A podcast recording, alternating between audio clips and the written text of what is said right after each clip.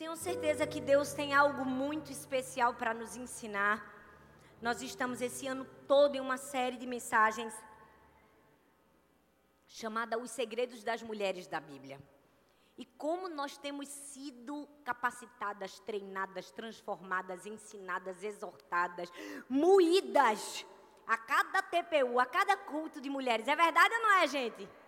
Jão, sangue de Cristo. Vou perguntar de novo: é verdade ou não é, gente? Amém. Glória a Deus. Hoje nós vamos falar sobre uma mulher, talvez uma das mulheres mais faladas da Bíblia, mas algo tão especial que Deus tem tanto para nos ensinar, a vida de Esther. Hoje nós vamos falar sobre o segredo de cumprir o propósito de Deus para a nossa vida.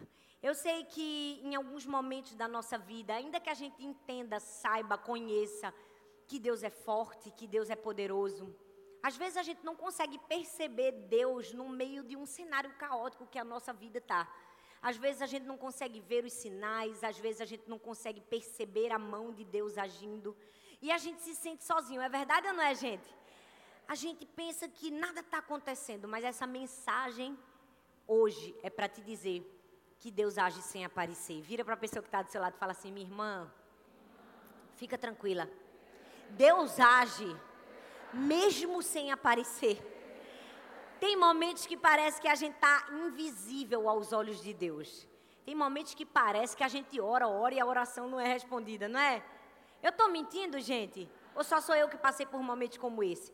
Tem momentos que a gente não consegue ver a mão de Deus, mas deixa eu te dizer, Deus continua agindo e em momentos como esse, na verdade, Ele está nos conduzindo a viver o nosso propósito.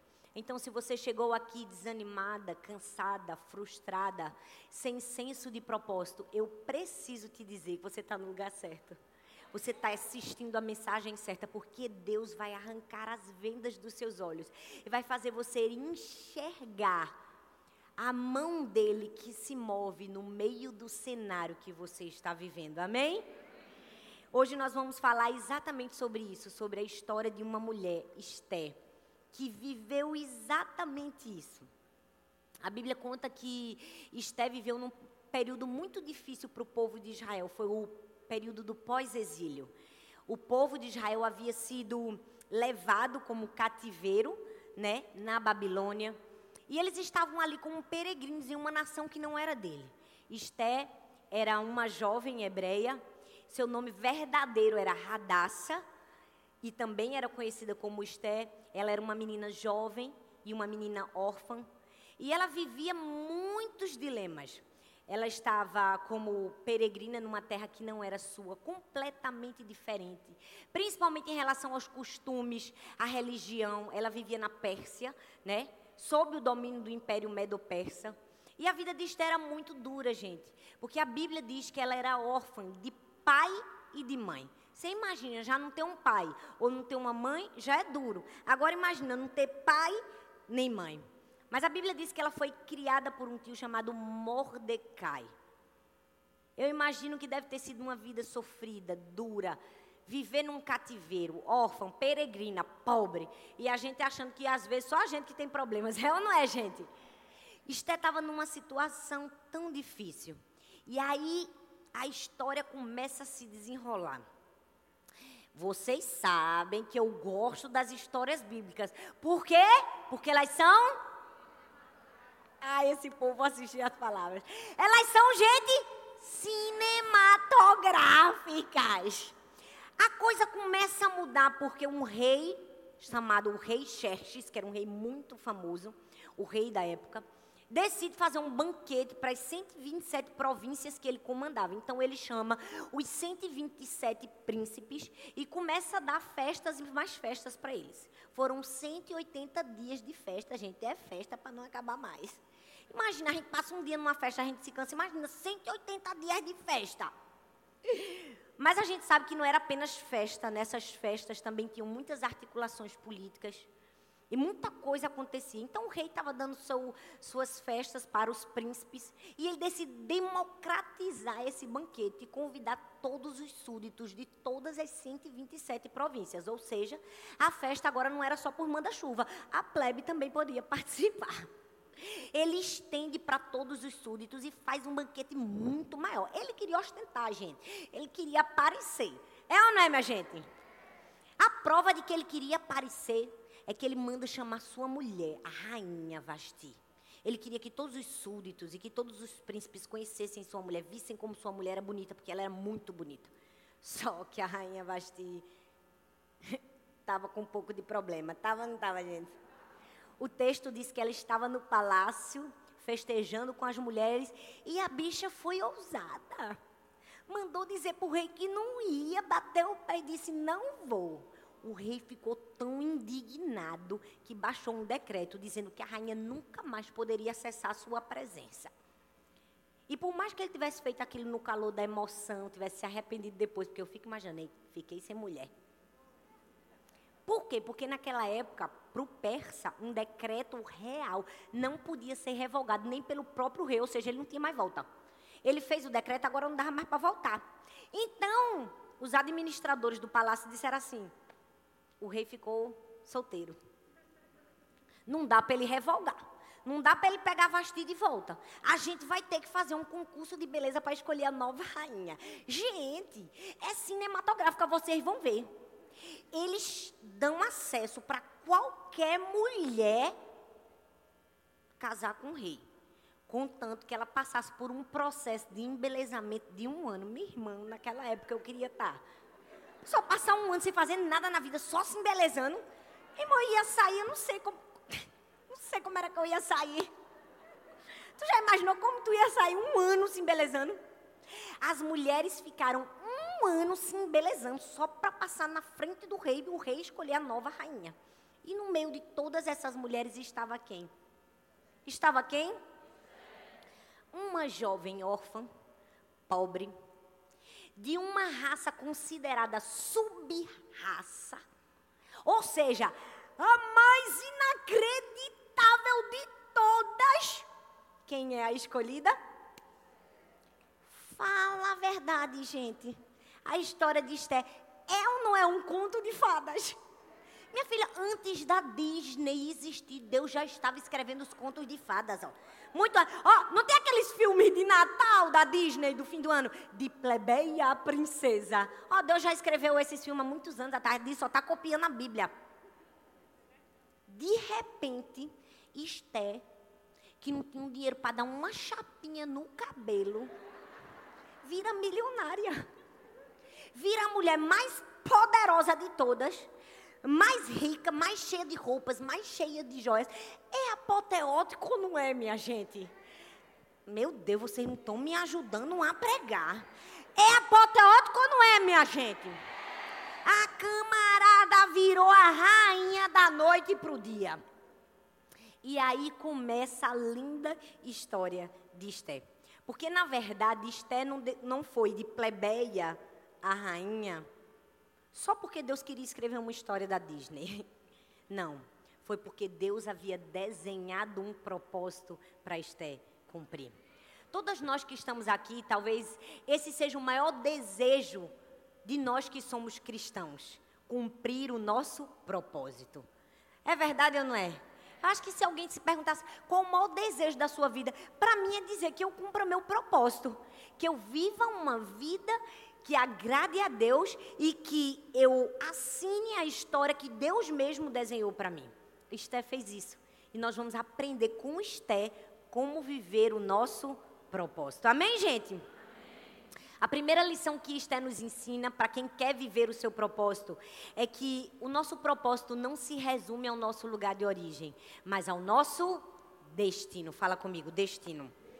Esté capítulo 2, versículo 7 diz assim: Mardoqueu tinha uma sobrinha chamada Radassa, que havia sido criada por ele. Por não ter pai nem mãe, essa moça, também conhecida como Esther, era atraente e muito bonita. E Mardoqueu a havia tomado como filha quando o pai e a mãe dela morreram. Agora que a gente entendeu o contexto geral da história de Esther, Durante toda essa mensagem, eu quero que você perceba o agir invisível de Deus. Deus por trás das entrelinhas. Como Deus estava movendo as peças do quebra-cabeça para que Esté cumprisse um propósito divino, que era salvar o seu povo.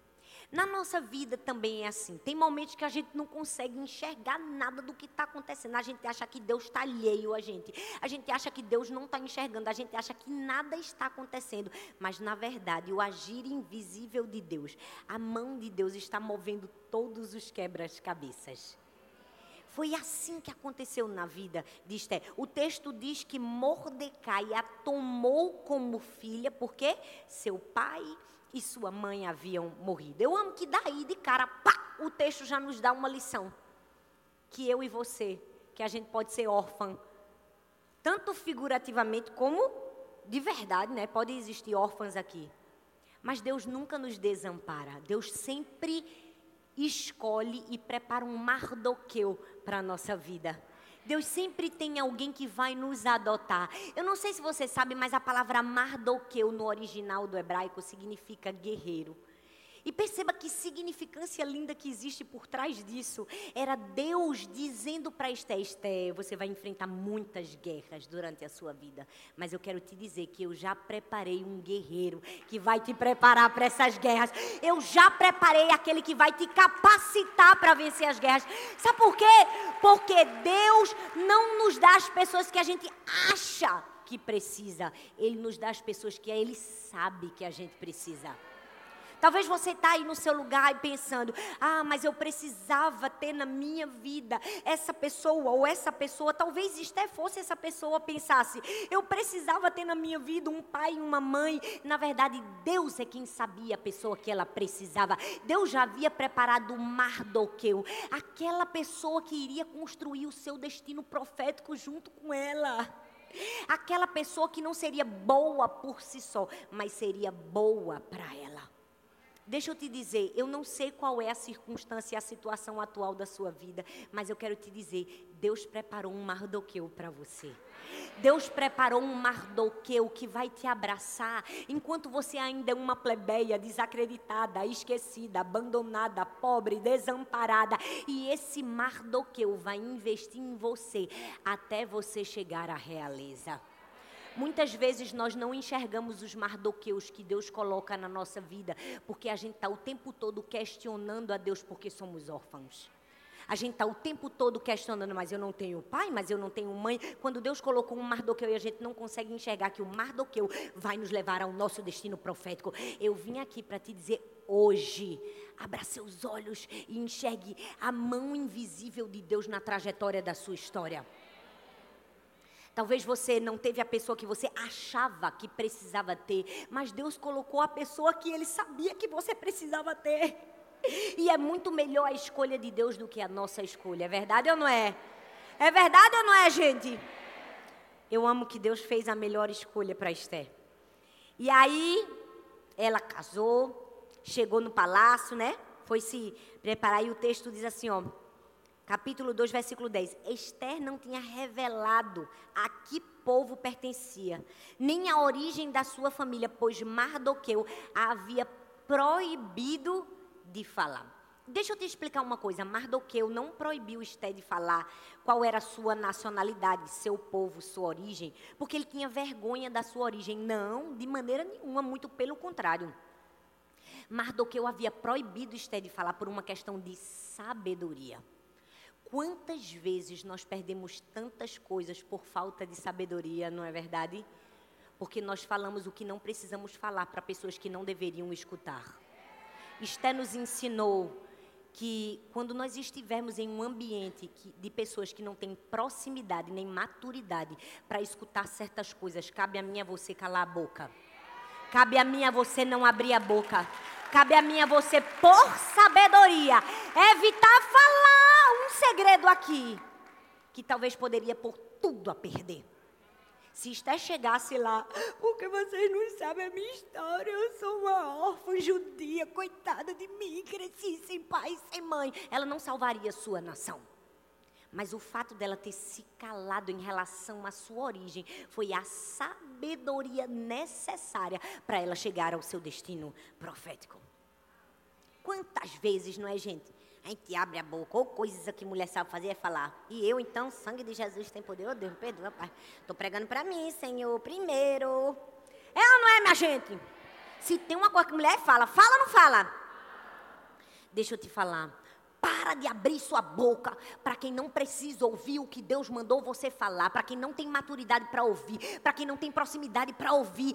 Não sai falando tudo, não. Olha, porque Deus disse que vai fazer isso comigo. Fica calado, não foi Deus que falou para tu. Tu tem a obrigação de falar para todo mundo, rapaz. Vai falar para quem não deve, vai dar problema para tu lá na frente. Vai ou não vai? O problema é que dá com a língua. Fala o que não devia falar na hora que não devia falar para a pessoa que não devia falar graças a Deus isto sobre calar a boca. Foi ou não foi? Isto é sobre calar a boca. E foi só esse agir de sabedoria de Esther que permitiu ela viver o destino profético dela. Ela não estava presa ao seu passado. Essa é uma grande lição para mim e para você. Às vezes a gente não consegue viver o nosso futuro porque a gente fica preso no passado. Porque se ela tivesse chegado cheia de mimimi, cheia de vitimismo, ai porque minha vida, ai porque eu não tenho pai, ai porque eu não tenho mãe, ai porque eu estou no cativeiro, ai porque eu sou pobre, ai porque não. É ou não é? Tinha perdido de ser rainha. Infelizmente, algumas pessoas vivem um espírito de orfandade a vida inteira. Às vezes porque não tiveram pais na terra, às vezes porque tiveram pais, mas esses pais se absteram da sua missão de vida.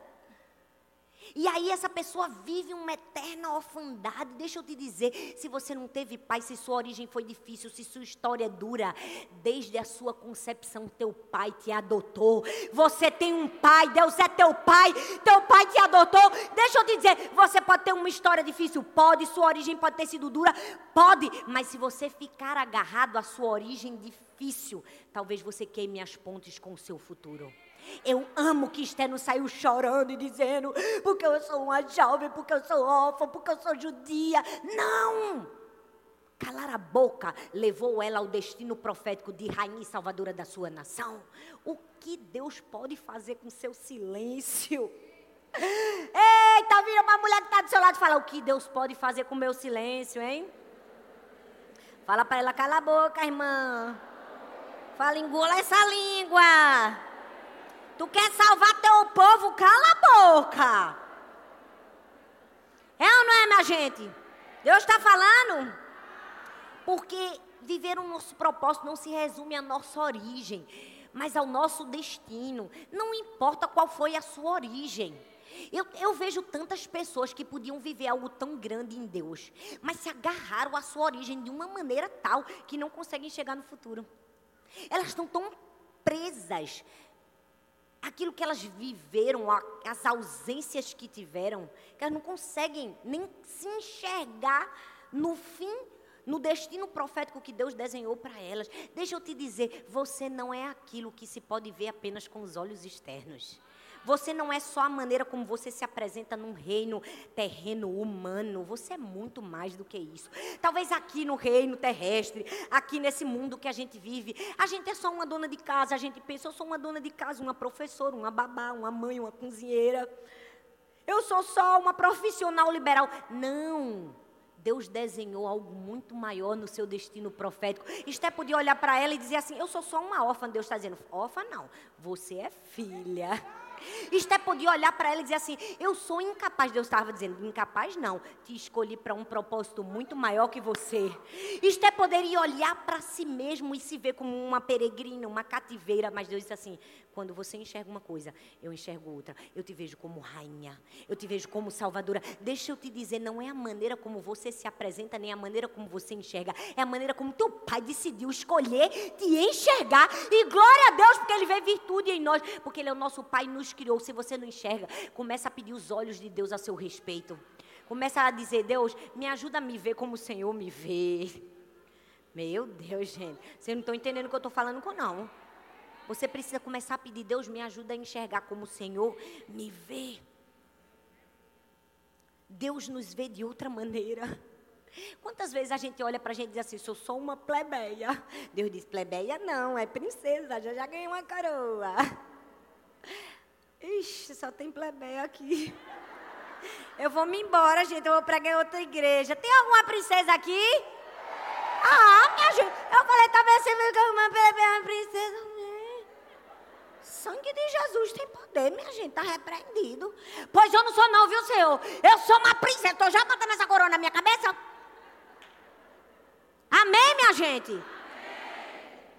A gente precisa ver que nas entrelinhas desse episódio, da origem da vida de Esther, Deus vai nos mostrar, ou seja, vai revelar o seu agir de duas formas: adoção e orientação. Fala comigo, adoção, e orientação. Fala de novo para você gravar: adoção, adoção e orientação. Eu amo que a adoção de Mardoqueu na vida de Esther foi o que possibilitou ela a mudar todo o cenário da sua vida. E a notícia boa é que existe sempre uma adoção disponível para alguma área da nossa vida que esteja órfã. Talvez você está aqui, tem uma área da sua vida que você vê órfã. Deus tem uma adoção para ela. Amém? Talvez você se sente sem orientação. Deus te adota e te dá destino. Talvez você se sente sozinha, Deus te adota e te faz companhia. Talvez você se sente cansada, Deus te adota e te dá descanso. Talvez você se sente incapaz, Deus te adota e te capacita. Não sei qual é a área da sua vida que você se vê órfã. Deus tem adoção para essa área. Amém, gente?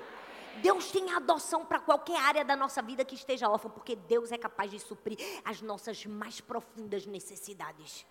Aquilo que estava vazio e sem forma, Deus fez ter forma. Se Deus foi capaz de criar o um mundo inteiro e tudo que existe, Ele não é capaz de dar forma àquilo que não tem forma na nossa vida. Ele não é capaz de adotar um vazio ou um buraco deixado por alguém ou por alguma coisa na nossa vida. Deus estava através de Mardoqueu falando isso para Esté. Esté, eu adoto a área órfã da sua vida. O que você não teve no pai humano, eu te dou um Mardoqueu. Deus está aqui hoje para te dizer, eu estou preparando um Mardoqueu para você. Quantas querem receber um Mardoqueu do Senhor? Alguém que vai te adotar, tá? Que vai ser o precursor para a mudança da sua história. Por quê? Porque a origem de Esté nos mostra adoção e orientação. Adoção, mas também orientação, gente, porque Mardoqueu não só foi o que adotou, ele foi o que orientou, foi ou não foi? E ela soube ouvir os conselhos. Ele foi aquele que guiou o seu destino, orientou, aconselhou, mostrou. A mesma coisa acontece comigo e com você. O segredo para cumprir o propósito de Deus na nossa vida não é uma fórmula mágica, também não é uma fórmula complexa, também não é fazer o que as outras pessoas estão fazendo, é ouvir a orientação de Deus. Por que tantas pessoas hoje estão tão perdidas? Porque elas querem, porque querem, porque querem cumprir o seu propósito, mas não estão fazendo do jeito certo, não estão ouvindo a orientação de Deus. Então elas olham para o propósito da outra pessoa e diz: "Que propósito legal, eu quero fazer o que ela está fazendo, eu quero cumprir o propósito dela, mas o propósito é personalizado. Deus tem um propósito diferente para cada pessoa." Eu fico olhando assim, tem gente que olha para mim e diz: "Meu Deus, a pastora Talita deu o testemunho dela. Vou dar meu testemunho, Deus vai fazer alguma coisa grande na minha vida". Não, filho, se Deus mandou eu dar o testemunho, ele mandou eu dar o testemunho. Se Deus mandar tu falar outra coisa, ele pode mandar tu falar outra coisa. Mas tem gente que acha que é uma fórmula. Não, a pastora só fala de identidade. Agora todo mundo está falando de identidade. Eu digo, gente, não dá nem para falar de identidade, porque não tem nem identidade para falar. É ou não é, minha gente? Não, porque a pastora só usa blazer, agora todo mundo usa blazer. Aí eu digo, não vou mais usar blazer. Vou até dar uma mudada no culto. Aí vim com esse vestido dark aqui. Não, porque eu fico olhando assim, mulher, vive teu propósito, criatura. Para que tá feio. Para que isso não é orientação de Deus para tua vida, rapaz. Deus tem algo maior para você, amém? Não porque a pastora sempre usa alguma coisa na pregação. Já percebeu? Hoje ela está com uma coroa. Ninguém sabe o que, é que ela vai fazer com aquela coroa. Outro dia saiu uma pessoa de dentro de uma caixa. Vou fazer também. Amém, filha. Se Deus te der essa orientação, faça. Mas não faça porque Deus mandou o outro fazer, não. Para de querer viver o propósito do outro e começa a ouvir o que Deus tem para o seu propósito. Começa a ouvir a orientação. Tem um Mardoqueu aí, ó, falando no teu ouvido que talvez você não está dando atenção. Talvez Deus levantou um Mardoqueu para te dizer, vai por ali, faz isso aqui, faz desse jeito. E talvez você está tão perturbada que não consegue escutar a voz do Mardoqueu que Deus levantou para te dar orientação. Porque você só quer ouvir a voz que Deus deu para os outros. Deixa eu te dizer, toda comparação rouba o contentamento na nossa vida. Deus tem algo personalizado, especial para cada um dos seus filhos. Mais uma vez eu repito: Deus não tem filhos preferidos. Deus tem propósitos diferentes para os seus filhos. Ah, mas o propósito dela é mais bonito. Não é, gente. Deus tem um propósito lindo para cada pessoa. Você precisa fazer o quê? Abraçar teu propósito. Vira para a mulher que está do seu lado e diga: mulher, abraça teu propósito. Amém? Sabe, tem uma frase que eu gosto muito que diz assim: ó. Ninguém tropeça numa montanha. Você tropeça em pequenas pedras.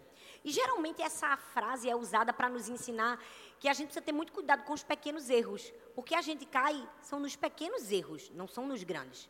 Mas tem outra coisa que a gente pode inferir dessa máxima, que é que a gente precisa ter muito cuidado com os pequenos, ou seja, aquilo que a gente considera um pequeno conselho. Porque se a gente desconsidera aquilo que a gente acha que é uma pequena orientação, talvez esse pode ser o tropeço que vai nos impedir de viver o nosso destino. Se Esther não tivesse tido a capacidade de ouvir aquela pequena orientação, talvez esse tivesse sido o tropeço que tivesse impedido ela de viver o seu destino. Deus está te dizendo hoje, você precisa aprender a ouvir. Sabe, eu amo que Deus escolheu, que Deus escolhe as coisas loucas, é ou não é? Eu amo que Deus tem senso de humor. Deus faz umas coisas que ninguém faria. É ou não é, gente? Quando Deus escolhe uma jovem pobre e órfã, vivendo num cativeiro, improvável, completamente improvável, para virar uma rainha e para mudar o curso de uma nação, ele estava dando um recado para a humanidade. Ele estava dizendo assim: ó, faço muito mais coisas com obediência do que com recursos e circunstâncias favoráveis. Quantas vezes a gente está esperando recursos, circunstâncias favoráveis, então Deus está dizendo: isso aí, ó, nem precisa, eu mesmo provenho para você, você só precisa de obediência. O que cabe a mim é você obedecer o que Deus mandou. Se você obedecer, vai ter um destino certo. Amém, gente? Sabe, não importa qual seja a sua história, não importa qual seja a sua origem. Sua vida não está resumida da maneira como você começou, é como termina que se conta. É como termina que se conta. Ai, pastora, mas eu comecei, só Deus sabe a minha história. É bom, Deus ama essas histórias loucas. É que ele diz assim, agora que eu vou dar um fim apoteótico. Quando tudo parece dizer não, Deus diz assim, agora eu digo sim. Quando ninguém acredita, Deus diz eu acredito. Ah, não é o homem que Deus faz essas doidices. Quando todo mundo pega a pessoa, vamos entulhar os potos, mete dentro do poço e esconde, não deixa ninguém ver o talento dessa pessoa. Deus diz, que não é. Pois espera aí, quem tira sou eu do poço, bota assim bem na luz e diga assim, ó, eu faço o que eu quero. Porque Deus, minha gente, para Deus nada é impossível. Ele só quer uma coisa de mim e de você. Obediência e coração alinhado ao propósito.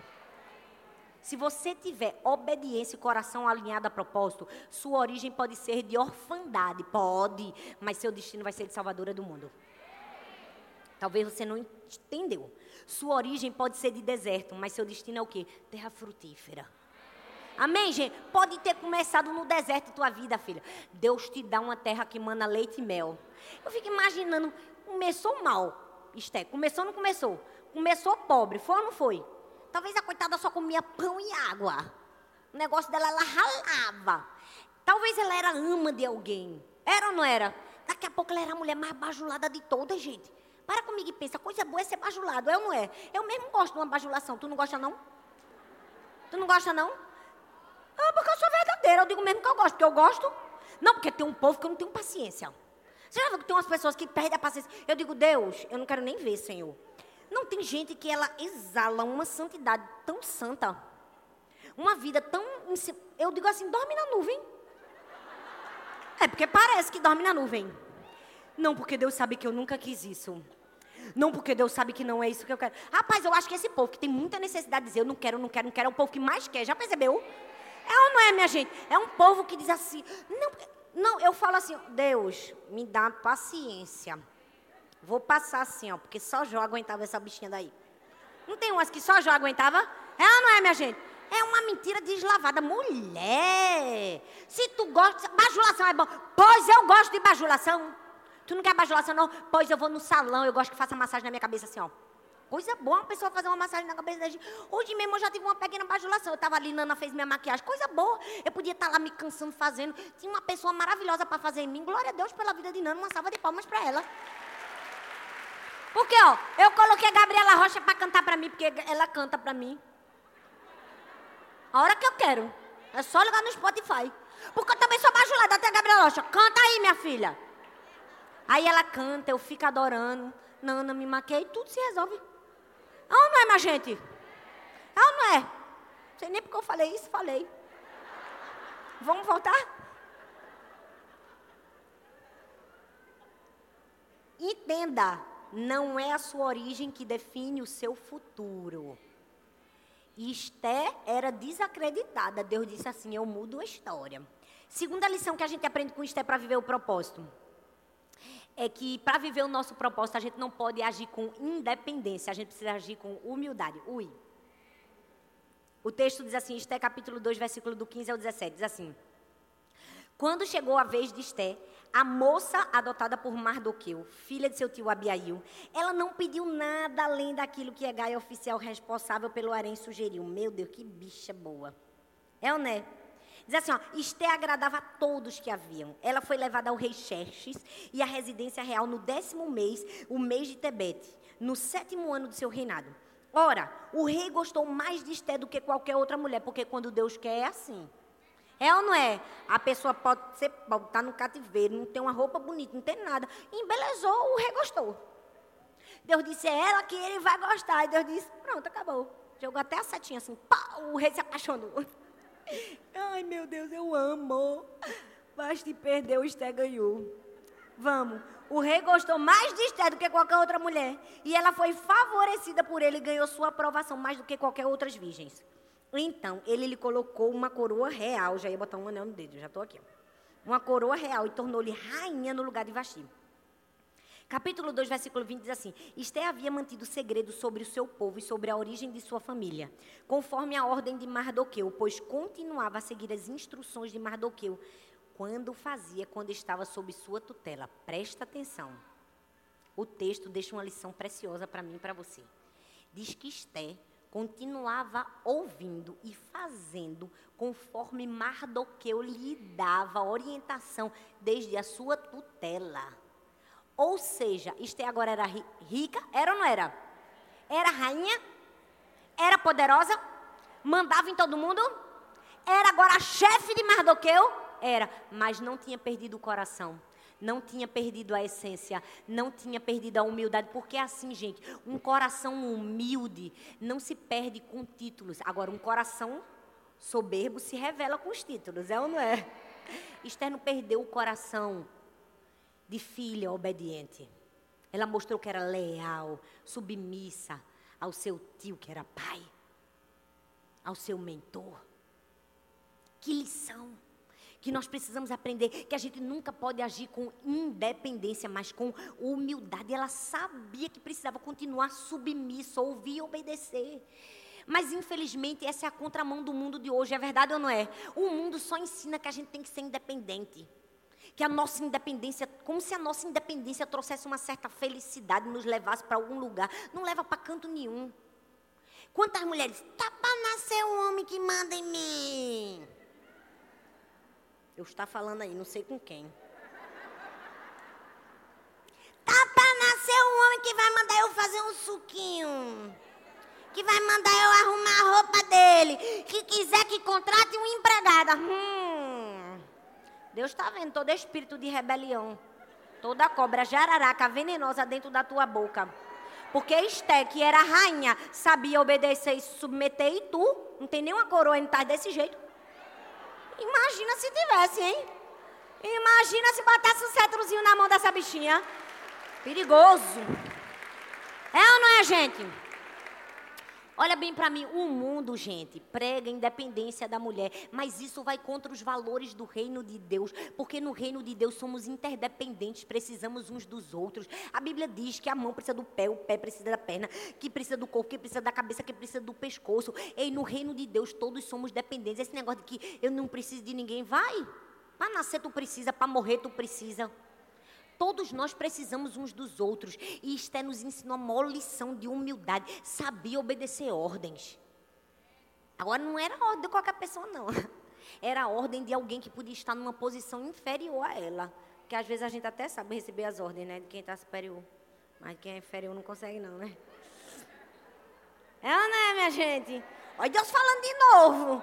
Menino, Deus está dando recado hoje, é, não é?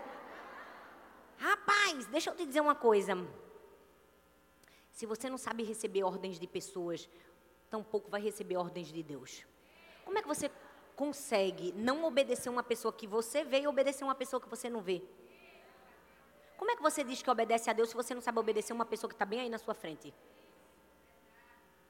Quanta ignorância nossa achar que a gente é muito crente, muito santo, muito consagrado, só recebe a ordem de Deus. É não, filha, o nome disso é desonra. Esté soube ter um coração de honra sabia obedecer. A bicha tinha coroa na cabeça, mas não deixou perder o coração. Não se vendeu, foi humilde.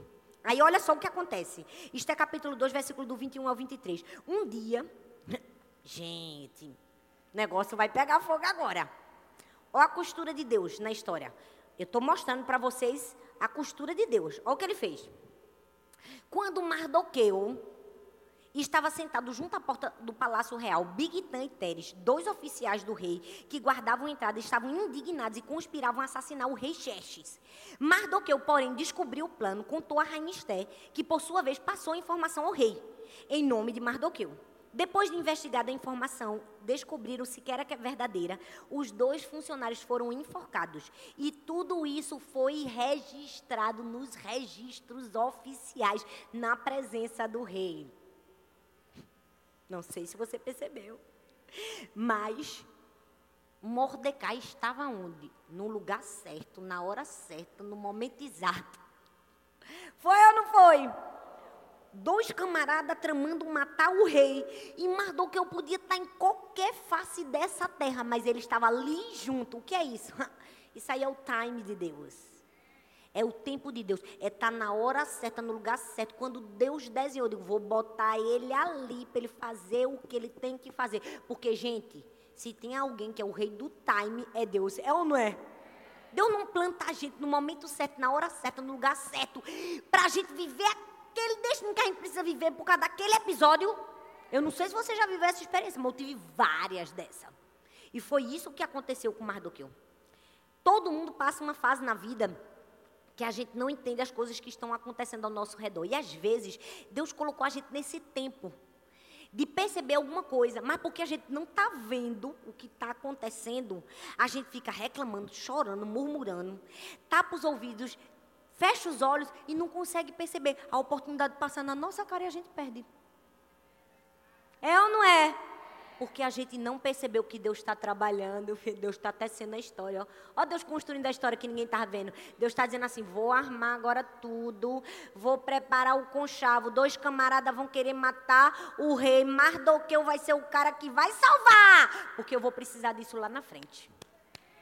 Vocês vão entender que Deus vai precisar dessa história lá na frente para salvar o, plan, o povo, gente. Ah, gente, eu fico empolgada.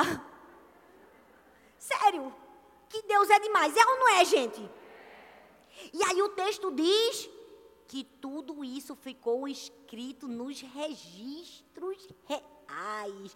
O que é que Deus está nos ensinando? Que tudo que ficou no registro real é Deus dizendo para mim e para você: nada passa batido, não, viu? Tudo que você escolheu fazer em obediência está registrado na presença do rei. Um dia ele vai usar isso aqui a seu favor. Foi exatamente isso que aconteceu com Mardoqueu. Ele escolheu obedecer, salvar o rei. Deus disse: Espera aí, deixa eu botar a obediência dele aqui nos registros, na presença do rei. Um dia eu vou fazer uma coisa, que eu vou trazer isso à tona e o rei vai te favorecer por causa disso. Deixa eu te dizer: Ah, tá difícil, você tá triste, a situação tá difícil. Tá tudo registrado, viu? Nada passa batido de Deus, não. Tem hora que parece que está batido. É ou não é? Tem hora que parece que Deus não viu? Não tem hora que parece que nada vai mudar? Calma que o fim vai puxar a história. Vai ou não vai? Vai ou não vai, minha gente? Nos registros do céu estão a nossa obediência. Nos registros do céu estão as nossas escolhas. Aí a história continua. E o que é que acontece? O rei Xerxes ele, elege como o líder de todas as 127 províncias um miserável, desgraçado chamado Amã. Um camarada que era o maior inimigo do povo de Israel, porque ele era malequita. O rei tinha um dedo podre. E escolheu Amã para liderar todo mundo. E aí, a Bíblia diz que Amã era tão cheio de si, tão orgulhoso, que todas as pessoas que passassem por perto dele tinham que se curvar, tinham que se prostrar diante dele. Sabe, tinham que se curvar. Mas Mordecai não se curvou. Por quê? Porque Mordecai só se curvava a um único Deus verdadeiro. Quando a mãe viu que Mordecai não se curvava, ele já tinha raiva mesmo, porque já tinha rixa. Era ou não era, gente? Aí ele decide matar Mordecai, mas ele era tão maligno que ele não quer matar só Mordecai, ele quer exterminar todo o povo de Mordecai.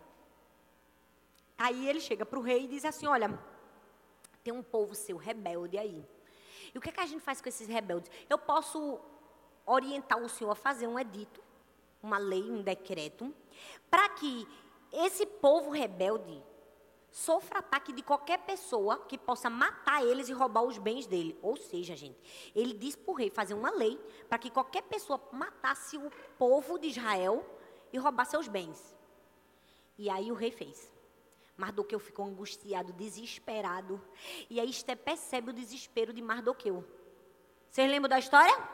Quando Esté percebe o desespero de Mardoqueu, naquele mesmo dia, ele olha é, Mordecai olha para Esté e disse assim: Esté, talvez para um tempo como esse você foi levantada. Talvez foi para isso que você foi levantada, rainha, para você salvar o nosso povo desse genocídio. E eu amo que esse texto nos ensina uma grande lição: que o nosso propósito é muito maior do que a nossa posição. Na verdade, a posição que Deus nos coloca é apenas um instrumento para nos levar ao propósito o propósito de Esther era muito maior do que a posição dela de rainha. E Mordecai disse: talvez para um tempo como esse você foi levantada como rainha. Ou seja, Esther, teu propósito é maior que tua posição, tu tem que fazer alguma coisa. Deus está aqui perguntando para mim e para você: o que é que você considera maior, sua posição ou seu propósito? O que você está fazendo com a sua posição? Usando ela como um instrumento para chegar ao seu propósito ou você só quer abraçar a sua posição e não quer viver o seu propósito? Eu amo que nessa mesma noite, nessa mesma noite, o rei foi dormir e aí ficou sem sono. Foi ou não foi, gente? E aí ele disse assim: me dá aí as crônicas do reino. Um livro. Porque eu acho que eles não tinham o que fazer, não tinha revista, não tinha internet, não tinha Netflix, eles escreviam as crônicas. era ou não era? Gente, na mesma noite, o rei leu a crônica. Qual era a crônica? A crônica que Mardoqueu salvou o rei daqueles dois camaradas que queria matar. Aí ele disse assim: Eu fiz alguma coisa por esse homem? O cara disse: Fez não. Ele fez: Ah, então preciso fazer alguma coisa. Para quem o rei perguntou? Para quem, gente? Amã. O camarada que queria matar. Gente, Deus tem senso de humor. Deus perguntou para o cara que queria matar matar Mardoqueu. O que faria para honrar Mardoqueu? Só que a mãe não sabia que era Mardoqueu. O rei disse assim: O que é que eu posso fazer para honrar um homem? A mãe ficou: Agora chegou minha vez. A mãe já gostava de honra, já tinha um ego meio inflado. Disse assim: senta num cavalo, bota a coroa real, roupas brancas, um anel no dedo e ande com ele, com alguém dizendo: é assim que se faz ao homem o que o rei quer honrar. Ele já estava se vendo com a coroa e com a roupa branca, gente. Aí o rei olha para ele e fez: Pronto, você vai fazer isso com Mordecai. Eu amo que Deus dá reviravolta na história. Pega o inimigo e usa ele para exaltar a gente, é ou não é? Eu fico imaginando a mãe carregando um cavalo. Mordecai sentado e ele dizendo: É assim que Deus faz homem carregar. Não tem gente que não consegue fazer um elogio pra gente, aí faz um elogio pra dentro. Tão bonita, não é? Né? É não é? Tem gente que é assim, gente. A pessoa é tão cheia disso, o ego é tão inflado que ela não consegue nem botar o elogio para fora. Ela fala o elogio para dentro, para ver se vem para ela. Mas foi exatamente o que aconteceu. E aí, no fim, a última lição que a gente aprende com o Esther, você faz, é, ah, é que para viver o nosso propósito, a gente nunca pode recorrer a estratégias humanas, mas a recursos eternos. Para comigo e pensa. Quando a confusão estava toda feita, qual foi a reação da rainha Esther? Gente, ela poderia ter convocado conselheiros, poderia ou não poderia? Poderia. Poderia ter usado sua situação financeira privilegiada e ter dado um suborno. Poderia ou não poderia? Poderia fugir, ela poderia fazer qualquer coisa, mas não foi isso que ela fez. O texto diz assim: Vá reunir todos os judeus que estão em Suzã e jejuem em meu favor. Não comam nem bebam durante três dias e três noites. Eu e minhas criadas jejuaremos como vocês. Depois disso, irei ao rei, ainda que seja contra a lei. E se eu tiver que morrer, morrerei. Mardoqueu retirou-se e cumpriu todas as instruções de Esté. Gente, eu amo que Esté, mesmo tendo muitas funções como rainha, não deixou de atentar para as necessidades do seu povo. Eu amo que ela não foi alguém fixada em si mesmo, mesmo com tantas tarefas do seu reinado, ela conseguia perceber a realidade das pessoas. A pergunta que eu faço para mim e para você hoje é: será que mais importante do que pessoas para você são as suas funções? Porque se as suas funções forem mais importantes que as pessoas, a ordem está inversa e tem alguma coisa errada. Eu sei, nós temos funções importantes a realizar. Temos, mas se o nosso propósito não estiver atralado a cuidar de pessoas, é vazio. É vazio. Se Deus só quisesse que a gente viesse à terra para realizar função, cumprir tarefa, cumprir uma agenda, Deus tinha criado uma empresa e botado um bocado de robô para trabalhar para Ele, mas Deus prioriza pessoas. Deus prioriza gente. Deus prioriza pessoas.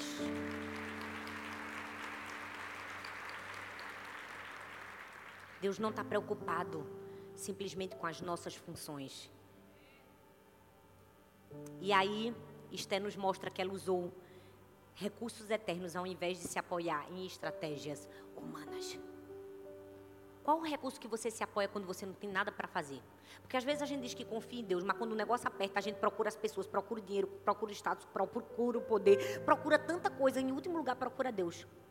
Esté tinha muitas estratégias ao seu redor. Imagina que uma pessoa rica e poderosa poderia ter milhares de estratégias, mas ela usou recursos eternos. Ela procurou jejum e oração. E não foi fácil para ela, porque ela poderia morrer. Ninguém poderia chegar à presença do rei sem ter sido convidada. Ela poderia morrer, fazia um mês que o rei não a chamava. Mas graças a Deus, quando ela chega lá, o rei estende o seu cetro e ela não vai morrer, graças a Deus. E ao rei pergunta: Pode me pedir o que você quiser, Esther? A bicha era inteligente. Ela disse: Calma, que eu não vou pedir agora. Vou fazer um banquete, porque muita coisa se resolve com comida, né, gente? faz um banquete. E no segundo banquete ela disse assim, mas nesse aqui eu quero que a mãe vá. Bicha sabida. Fez o banquete, estava lá o rei e a mãe. Ela olhou para o rei e disse assim, o que é que o senhor acha, meu rei? De alguém aqui nesse reino querer me matar. E mais do que isso, querer matar todo o meu povo. O rei ficou, como? Quem é essa pessoa? A mãe do lado. Ela, é a mãe. Bicha tinha um sangue nordestino. Tinha ou não tinha? Tinha ou não tinha? Ô bichinha corajosa! Mas sabe por que Esther era corajosa? Porque quem usa recursos eternos tem virtudes eternas. Porque quando você sabe usar oração em jejum, você é cheia de autoridade, ousadia, graça, favor de Deus. Ela só peitou a mão porque ela tinha Deus ao seu lado. Quais são as armas que você tem usado quando você precisa ganhar uma guerra? as suas armas ou o jejum e a oração como Esté fez? Qual tem sido a minha arma e a sua? E aí, o que é que acontece? Quando ela faz isso? A mãe morre. O rei manda a mãe mo morrer. Manda matar a mãe. Às vezes a gente tá cansado. Oi.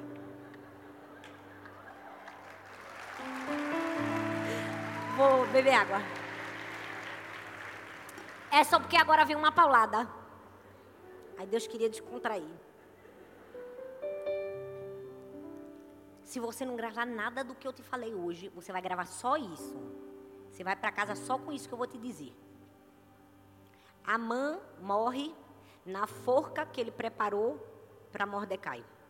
É ou não é, gente? Amã morre na forca que ele preparou para Mordecai. E eu poderia chegar para você hoje e dizer assim: é isso que Deus vai fazer com os seus inimigos. Os seus inimigos vão morrer na forca que prepararam para você. Mas essa não é a melhor parte da história. Porque, na verdade, o propósito de Esther estava mais para salvar o seu povo do que para matar a mão. Quantas de nós estamos tão confusas em relação ao nosso propósito? A gente acha que o nosso propósito vai acontecer quando Deus criar uma situação para nos honrar, para nos livrar, para nos salvar, para mostrar que está do nosso lado. Quando na verdade o maior propósito da nossa vida não é matar a mão, é salvar o nosso povo. Quantas vezes nós estamos agarrados a um propósito que na verdade é mais uma vingança do que um propósito. Deus te trouxe aqui para te dizer o propósito é muito maior do que isso. Tua dor pode curar outras pessoas. Tuas escolhas podem salvar uma nação. A gente precisa quebrar com essa cultura de que o propósito é a reviravolta apoteótica que Deus vai dar na nossa vida. A gente precisa parar de cantar essa música Sabor de Mel. A gente precisa começar a cantar. Irei contigo, onde quer que fores, meu Senhor. O teu chamado eu vou cumprir na alegria ou na dor. Você entende? Seu propósito não é matar a mãe. Seu propósito é salvar o seu povo. Seu propósito não é a vingança de quem te feriu. Seu propósito não é ver quem te fez mal morto na forca. Deus pode até fazer isso. Mas o seu propósito é entender que você vive para algo maior. E aí, no fim, Esté se humilha mais uma vez diante do rei. No capítulo 8, verso 1 ao 6, ela se implora. Ela diz: Por favor, meu rei, não deixe meu povo morrer. Por quê? Porque um decreto não podia ser anulado. Podia? E agora? O que era que o rei ia fazer? Aí o rei, a gente é lindo. O rei diz assim: ó, não posso anular. Qualquer pessoa que quiser matar os israelitas vai poder matar. Mas eu vou fazer um outro decreto dizendo que o povo de Israel pode se defender. E eu vou preparar. O rei deu as armas, deu o treinamento. E sabe o que foi que aconteceu? Na hora da guerra, quando todo o povo tentou matar o povo de Israel, eles venceram eles foram vitoriosos na guerra. E até hoje o judeu celebra essa festa como o Purim, a festa em que Deus salvou o povo de Israel do genocídio. Não tem nada impossível para Deus. Deixa eu te dizer, Deus tem um propósito para mim e para você muito maior do que aquilo que a gente consegue enxergar. Há uma intenção há uma intencionalidade por, de Deus por trás de cada parte da nossa história. Deixa eu te dizer, você não está no lugar que você está por acaso. Há uma intenção de Deus de te plantar nesse lugar. Porque ao invés de ficar brigando com Deus porque você está nesse lugar, você não decide enxergar qual é o seu propósito nesse lugar. Quantas vezes Deus nos coloca num lugar e a gente fica reclamando, reclamando, eu não quero estar nesse lugar. Não, seu objetivo é enxergar o seu propósito nesse lugar. Talvez Esté estivesse brigando, eu não quero, eu quero estar no meu povo, eu quero estar na minha terra, eu quero estar na minha nação, não aguento os peças. Qual é o meu propósito aqui? Ah, eu já vivi isso muitos momentos da minha vida. Que eu podia brigar. Por que, que eu estou nesse lugar? Porque eu estou vivendo esse momento. Mas a escolha mais acertada é: qual é o propósito de Deus aqui para mim? Por que, que Deus me jogou nesse poço? Por que, que Deus me jogou nessa terra seca? Não tem que ter alguma coisa. E tem, tem um plano arquitetado por Deus. Tem uma linha que Deus está desenhando para nos levar ao nosso destino. Seu propósito não tem nada a ver com você. Propósito não é talento. Talento é uma coisa que uma pessoa pode fazer sozinha e fazendo sozinha ela recebe honra, pode receber. Propósito é algo muito maior. É quando a gente decide usar sim o talento que Deus nos deu para cumprir o propósito e dar a Ele a glória. E quando nós fazemos isso, aí, filha, a virada é apoteótica. Aí Deus escreve realmente um conto de fadas. Eu quero terminar essa mensagem te falando algo muito especial. No começo da ministração eu disse: Deus age sem aparecer. Foi ou não foi? Vou te dizer de novo: Deus age sem aparecer. E a história de Esté é a prova disso. Eu não sei se você sabe, mas o um único livro da Bíblia em que a palavra Deus não existe é no livro de Esté. Mas no livro de Esté, do começo até o fim, a gente vê Deus aparecendo. Por quê? Porque Deus age sem aparecer. Talvez você está num momento da sua vida e você diz, não estou enxergando nada do que Deus está fazendo, mas Deus está fazendo. Não estou vendo nada do que pode acontecer no futuro. Deus está dizendo, estou trabalhando, estou fazendo a história. Essa história aqui vai remendar com essa daqui, que vai emendar com essa daqui, que vai emendar com essa daqui. No fim vai fazer todo sentido. E se você obedecer do jeitinho certo e manter o seu coração humilde, posso fazer você cumprir um propósito grande e relevante aqui na terra. Veja você como são as coisas. O Deus que é Rei e Senhor de todas as coisas habita também com os exilados, os estrangeiros, os desprezados. Ele traça um destino de realeza para quem está à margem da história e faz de uma plebeia uma rainha. Ele aponta o cetro para a humildade. Sim, Deus aponta o seu cetro para aqueles que se dobram diante dele. Ele aponta o seu cetro para a obediência. Ele aponta o seu cetro não para a aparência, mas para o coração. Ele trabalha em secreto e honra em público. Ele coroa a órfã e a transforma em princesa. Você pode ficar em pé no seu lugar? Eu quero te dizer que Deus age sem a gente perceber. Talvez você não esteja enxergando nada. Deus está tecendo a sua história. Deus está tecendo a sua história. Deus pode transformar uma plebeia em uma rainha. Eu quero que você feche seus olhos. Talvez você está no meio de uma fornalha. Talvez você está no meio de uma circunstância adversa, de uma situação difícil. Você não consegue ver Deus, você não consegue enxergar Deus. Está difícil para você. Eu vim aqui para te dizer: Deus está nesse cenário. Deus está nesse cenário. Deus está escrevendo a sua história.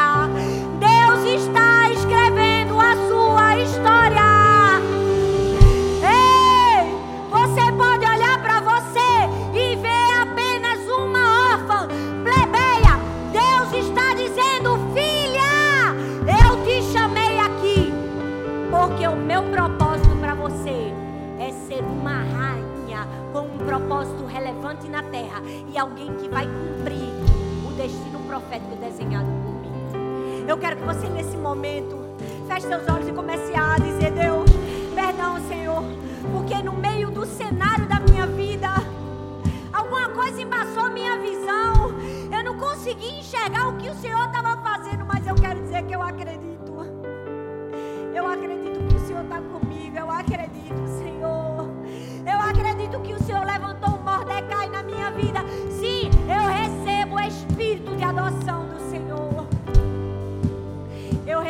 seu favor, eu recebo.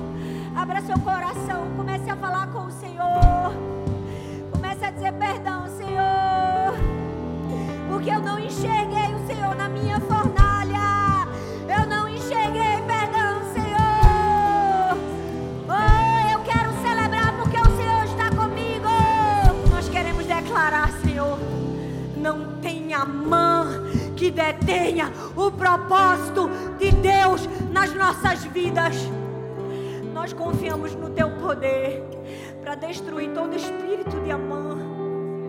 Senhor, eu não conheço a história dessas mulheres que estão aqui. Mas eu sei que tem muitas mulheres que talvez estejam sendo perseguidas, humilhadas, maltratadas. Talvez uma mãe se levantou Talvez uma mão fez um plano de morte. Nós estamos aqui para, na autoridade e no nome de Jesus, quebrar e desfazer toda sentença de morte que uma mãe tenha feito. Nós queremos dizer, nós confiamos na tua justiça, Senhor. Nós confiamos na tua justiça, Senhor. Nós confiamos na tua justiça, Senhor. E que propósitos sejam revelados propósitos sejam revelados. Propósitos sejam revelados. Senhor, essa mulher que está agora dizendo: Deus, qual é o meu propósito? Revela, Senhor. Oh Deus, ajuda tuas filhas a continuarem em obediência até o fim, até o fim, até o fim, para que a gente possa enxergar nas entrelinhas agir invisível de Deus. Nos perdoe, Senhor, quantas vezes duvidamos